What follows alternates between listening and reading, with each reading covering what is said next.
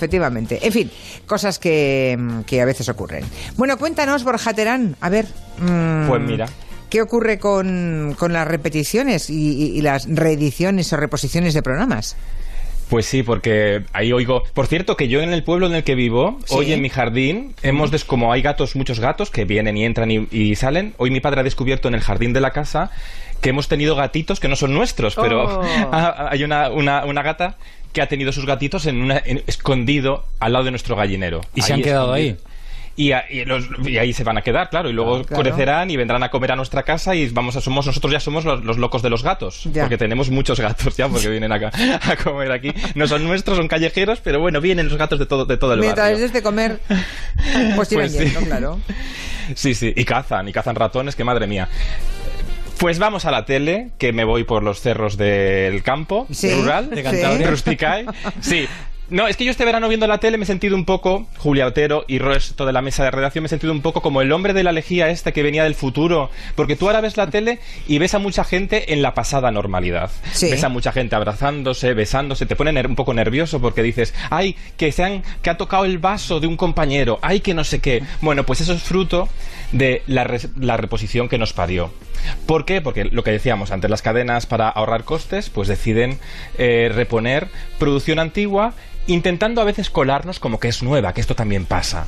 Ha habido un ejemplo muy curioso en Telecinco. Telecinco ha repuesto un programa de hace más de 10 años, de 10 años tenía, Uf. una década ya.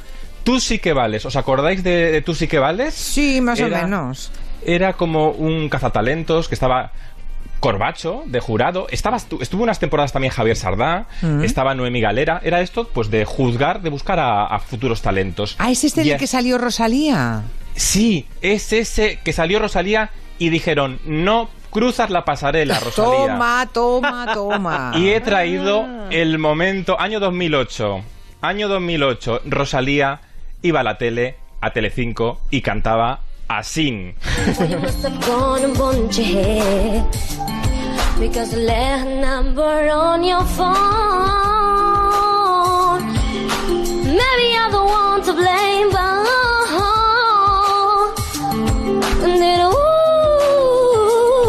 Eh, Rosalía, eh, has desafinado bastante regularmente durante el tema.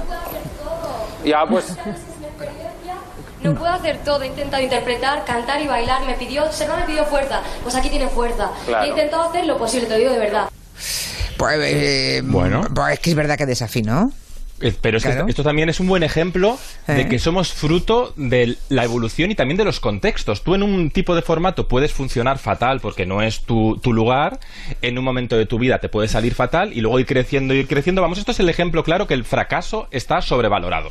Porque tú todos po- vamos aprendiendo. Y demuestra Rosalía- carácter, ¿eh? Porque se revela como gato panza Sí. arriba. Sí, sí, Bueno. sí, se enfada, se enfada Rosalía. Pero ahí tenía, ¿cuántos años? Ser una criatura muy Pues pequeña, nada, una adolescente. Muy pequeña, una, sí, sí, sí, adolescente. súper pe- súper pequeña, pero luego ha sabido hacerse esta frase también de locutor antiguo, ha sabido hacerse a sí misma, Sí. se viste por los pies, ¿no? que diría que diría Pedro Vera. Que diría Pedro Vera. Bueno, hablando de Pretty Woman, querido, creo que también quieres traernos Ay. un fragmento. Bueno, es que eh, ya que estamos entrando en la nueva temporada, es que Pretty Woman, que mm, gusta tanto a Julia Otero, es que Pretty Woman es la foto de esta temporada, porque mañana la repite Telecinco, mañana ya empezamos con, Oh. con cosas nuevas, cosas nuevas. 30 años después de su estreno, Esta serie, oye, irá, e irá bien de audiencia, porque es poner Pretty Woman. Mira, Julia, Julia Roberts, cada vez que se ponía en los años 90 y todavía en los 2000 una foto suya en una portada de una revista norteamericana, subían las ventas. Pues eso también pasa un poco con las audiencias de, de la televisión, con esta película que, eso sí, nos dejó escenas tan divertidas como esta. ¿Le ha gustado la ópera, querida? Ah, por poco me veo de gusto en las bragas. ¿Qué? Dice que la música de la Traviata la embriaga. Bueno, sí. Bueno, es, es esas películas de, de la aspiración un poco a- antigua, de soñar que viene un caballero, te salva y no sé qué, y te... nah, Cenicienta, muy- Cenicienta. Sí, Cenicienta, de toda la moderna, vida. efectivamente. Yo la, yo, yo- yo la veo por, eh, por Richard Gere también, ¿eh? Porque estaba en un Bueno. momento pretórico, ¿eh? Solo un dato, o sea, Pretty Woman se estrenó al mismo tiempo que la matanza de Puerto Rico sucedía en España. No, por unir luego temas, Ah. ¿no? Que van Ya, a ir ya. Oye. Hace 30 años, Pues, sí, señor. ¿Ves? Ya os digo yo que la ficción nos retrata. Todo junto, lo juntas y ya está. Y ya está. ¿Qué más? Otro, otras Hay- cosas que se han repuesto. Había un, un- un oyente que decía Friends. Friends es la gran sitcom de los últimos años, parece que es una sitcom que no hemos podido superar. Las compañías bajo demanda como Netflix, eh, HBO y demás se pelean, se han peleado por Friends tantos años después, 20 años después, se siguen peleando por esta serie que hemos visto tanto, las tramas de esta, de estos, de esta pandilla de amigos de Nueva York. ¿Por qué? Porque todos los fines de semana se coloca en el ranking de lo más visto, nos gusta verlo. Esto que llaman en televisión el efecto karaoke, es decir, que te sabes los diálogos de la serie y disfrutas viendo. Esto también pasa con los Simpson. Aunque te sepas los diálogos, te gusta verlo, lo vas recitando con los actores. Voy a confesarme, nunca he visto Friends. ¡Ah! ¡Ah! Pero no ah, sé de qué va.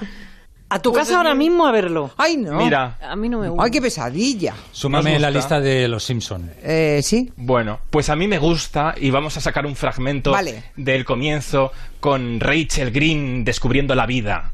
He tenido que limpiar mesas y fregados suelos y la verdad es que... No ha valido la pena. ¿Quién es Hacienda y por qué se queda con mi dinero? Mira, esa pregunta sí que la comparto. bueno, Aquí- bromas aquí aparte. re- Aquí tenemos nuestro propio Friends, que es Verano Azul. Bueno, es que Verano Azul, a ver, es tu serie favorita, Julia, reconócelo ya. No, yo me quedé un día muerto en directo porque Julia, Julia me dijo en directo que te horrorizaba Verano Azul y digo, pero si es nuestro, es, es una gran serie. ¿Recordáis cómo los chicos de Verano Azul descubrieron el barco de Chanquete? Ay, calla. Muy, muy poca gente se, se recuerda ese momento. Vamos a recordarlo. Ah, ¡Mira! Es un ovni, te lo prometo. Vaya cague. Empieza la música, como los encuentros en la tercera fase. Como los encuentros de la tercera fase. Seguro que nos han descubierto, tienen radar. Me estoy Ay. cagando piraña, yo me voy. Ese es Tito, ¿no? Verano Azul. ¿Cuántas Sí, sí, veces piraña. lo habéis visto? No. Sí. Una vez, una vez, la primera, que es la buena. Yo Luego también y no todas. Varias. todas. Tele- Sí. Genial. Televisión Española la ha repuesto, llevo calculadas unas 13 veces. Parece que son más, ¿eh? Pero fíjate, yo creo que el éxito de Verano Azul es que supo Mercero, Mercero era un gran maestro de los actores secundarios, del, del primer plano. Eh, yo creo que fue, fue, tuvo, el acierto de él fue que supo tratar esa mm, ingenuidad de la España que estaba en la edad del pavo, entrando a la edad del pavo de la democracia, que todavía estábamos un poco perdidos, plasmarlo muy bien y meter estos ingredientes de fantasía que no te olvidas nunca, que son icónicos, como el un barco en una montaña, ¿no? El barco de chanquete en una montaña, que hasta Nerja se ha tenido que inventar un barco, un barco que se parece pero que no es, que no sé, el de que está en Nerja en un parking ahí puesto para que te hagas el selfie, en realidad no es el original, porque Bueno, el original, claro, se ¿Y tú, destruyó. ¿Y tú qué programas repondrías Ay. si pudieras? A ver, Borja, mójate. Sí, a ver, vayamos por partes. Yo nos hace un poco falta de espíritu crítico en la televisión, yo creo, de hoy. Entonces a mí me gustaría ver un, pro- un programa que era, mm, en aquellos tiempos de la bola de cristal, un, plora- un programa que se hacía en TVE, desde San Cugat del Vallés, que se llamaba Planeta Imaginario, Sí. y que tenía un informativo que tú lo escuchas hoy y digo, oye, igual se adelantó a su tiempo. En la ciudad de González de la Gonzalera se ha desatado una enfermedad calificada de muy alarmante. Se trata de una epidemia de incomunicación. Según fuentes bien informadas, esos brotes de incomunicación surgieron en barrios periféricos de la ciudad. Los habitantes no se comunican y nadie da la cara.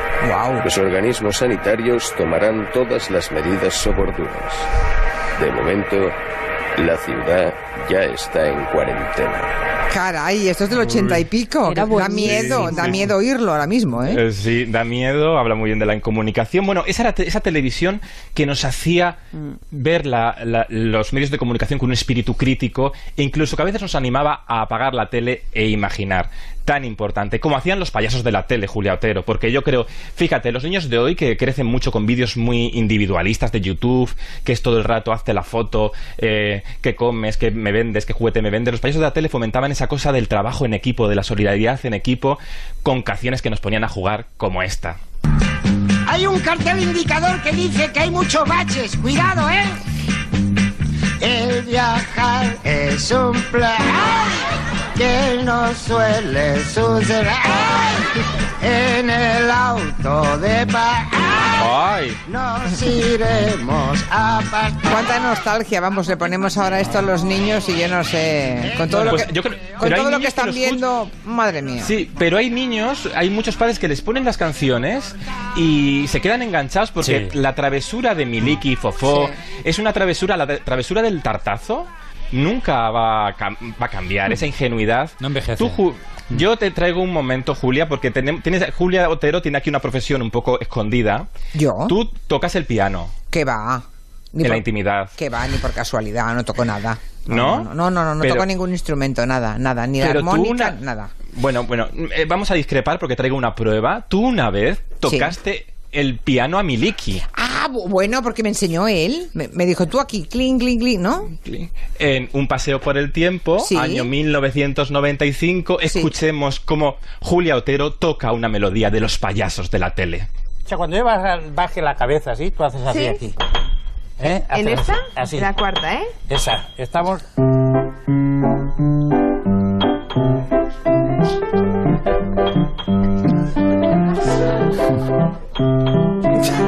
Menudo solo de piano, ¿eh?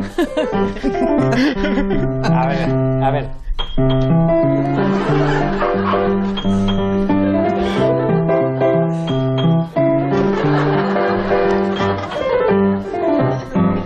¡Qué maravilla! Oh. Oh, qué bonito. Qué grato recuerdo este con Emiliki, de verdad. Le envío un abrazo desde aquí a su hijo si nos está escuchando, Emilia Aragón, que nos oye a menudo, porque a- a- aquel programa, bueno, ya os conté que fue el día que se murió Antonio Flores, que estaba previsto Antonio Flores, y murió dos días antes, y Miliki fue tan amable de solucionarnos en 48 horas, le dedicamos a él el programa, ¿no? Y seguramente pues no, no lo hicimos todo lo bien que pudimos, todo lo bien que, claro, que se podía, que permitían las pocas horas de elaboración, pero tengo un recuerdo magnífico de lo bien que se portó a Miliki con nosotros, era un tipo muy grande. sí. Eh, Es un- esa entrevista es un gran fondo documental de la historia De de, los Miliki, payasos de la tele. sí, sí. sí. Porque hay poca, en realidad. cosas. Sí, en la entrevista dice en un momento, tengo que escribir sobre mi trayectoria y yo me he quedado con las ganas de que se escriba más sobre su trayectoria, no tan importante y tan inspirador, que Emilio Aragón ahí estaba triunfando en Argentina. Eh, entró desde Argentina también Sí. con... Sí, sí, Sí, Y entró luego vía, ya- vía satélite, porque Sí, ahora sí. entras de cualquier forma. Es muy fácil ahora hacer una conexión en la tele. Pero en el año 95, tampoco hace tanto, 25 años, ¿eh? Nada. Entrar había que pagar a satélite, quedar en una hora determinada, porque si te pasabas o no llegabas, te quedabas a mitad de conexión sin satélite. Y entró Emilio Aragón, sí, desde Argentina estaba, efe- efectivamente. Bueno, eh, ¿cómo, ¿cómo llevamos la encuesta?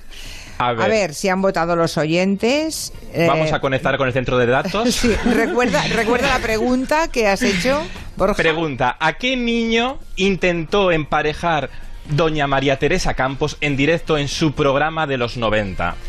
Había tres opciones, Macaulay Culkin, Kiko Ripera, iba ganando Aarón Guerrero, Chechu, iba perdiendo Macaulay Culkin. Sí, o sea, el que más, Aaron Guerrero con un 44%, Sí, sí. seguido de Kiko Rivera con un 36% y casi nadie cree en lo de Macaulay Culkin, que es el 19%. ¿Y bien? Y fatal, fatal, porque aquel niño, María Teresa, que tenía mucha confianza con él, lo llamaba así, Mac. Buenas tardes, Mac. Y Mac se quedó callado. Esto es una pista, pero en realidad Aaron Guerrero, Kiko Rivera no empieza por Mac, es Macaulay Culkin, que estaba tímido con la Campos ese día. Y entonces María Teresa dijo, como tengo el plato lleno de niñas que han venido a verle, el ídolo de Solo en Casa 1, 2, pues voy a sacar a una niña y que pregunte ella. Y ya ella intentó hacer de alcahueta.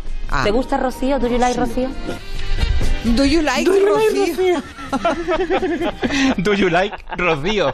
María Me Teresa. encanta, es como el te chiste queremos. de Do you like Fandango, ¿no? Para probar quién sabe hablar en inglés. Pues María Teresa Campos entrevistó a Macaulay Culkin, que ha cumplido la semana pasada 40 años. No desconfiéis de los grandes estrellas que venían a España, va. Mira, yo me he tirado a Macaulay Culkin y quede claro que yo no he hablado con Borja Terán, ¿eh? Y Borja no me daría la Es pista. decir, que has optado por la opción de Macaulay Culkin. Yo sí lo he dicho al principio, como Eh. que, claro, lo he dicho al principio, pero lo he dicho por tirarme a una piscina en la que pensaba Pues, que no había agua. Habría que recuperar ese momentazo de la Campos con, con Macaulay. Con Mac. Esa, Sí. esa entrevista, vamos, yo no la recordaba, Sí. pero tiene que ser oro puro. Bueno, Macaulay Culkin llevaba un zapato de cada color, además. Fue a provocar. El, María Teresa fijó y dijo, uy, pero llevas dos zapatos de cada color. Pero la entrevista no fue muy fluida, ¿eh? No fue muy fluida. Claro. Bueno, No, es que es un poco- niño. Que era un niño, pobrecito. Había un Buenas señor tardes, mayor. Mac. A ver qué nos ¿Ves? cuentan los oyentes. un Hola. Julia. Eso. A mí me gustaría poder ver otra vez eh, Vacaciones en el Mar. Ay, sí. Yo vería de nuevo Anillos de Oro. Me gustó muchísimo en su época y creo que no lo volvieron a reponer nunca. Vicos. Hola, buenas tardes, Jero. Me gustaría que repusiesen otra vez el No te rías, que es peor. Y ya de paso el 3x4. Estaría genial. A mí me encantaría volver a ver Siete Vidas. Es, era buenísima, me partía con esa serie. Pues mira. Pues mira, está bien. ¿Y No te vosotros? rías que es peor. A mí, de lo que se ha dicho, no te rías que es peor. Ostras. Siete vidas Venga, sí, va. sí, Sí, sí, sí. Ostras. Tenía mucha gracia. Bueno, ese humor sí que era gracioso, pero el señor Barragán ya hoy no tiene hace, o yo no hace que no seas machirulo, hay- o yo hay- eso no hay hace ya muchísimos gracia. hoy. humoristas que pasaron por ahí que no eran el señor Barragán. Pues sí, Pedro Reyes, por Claro, favor. por Sí, favor. bueno, Pedro Reyes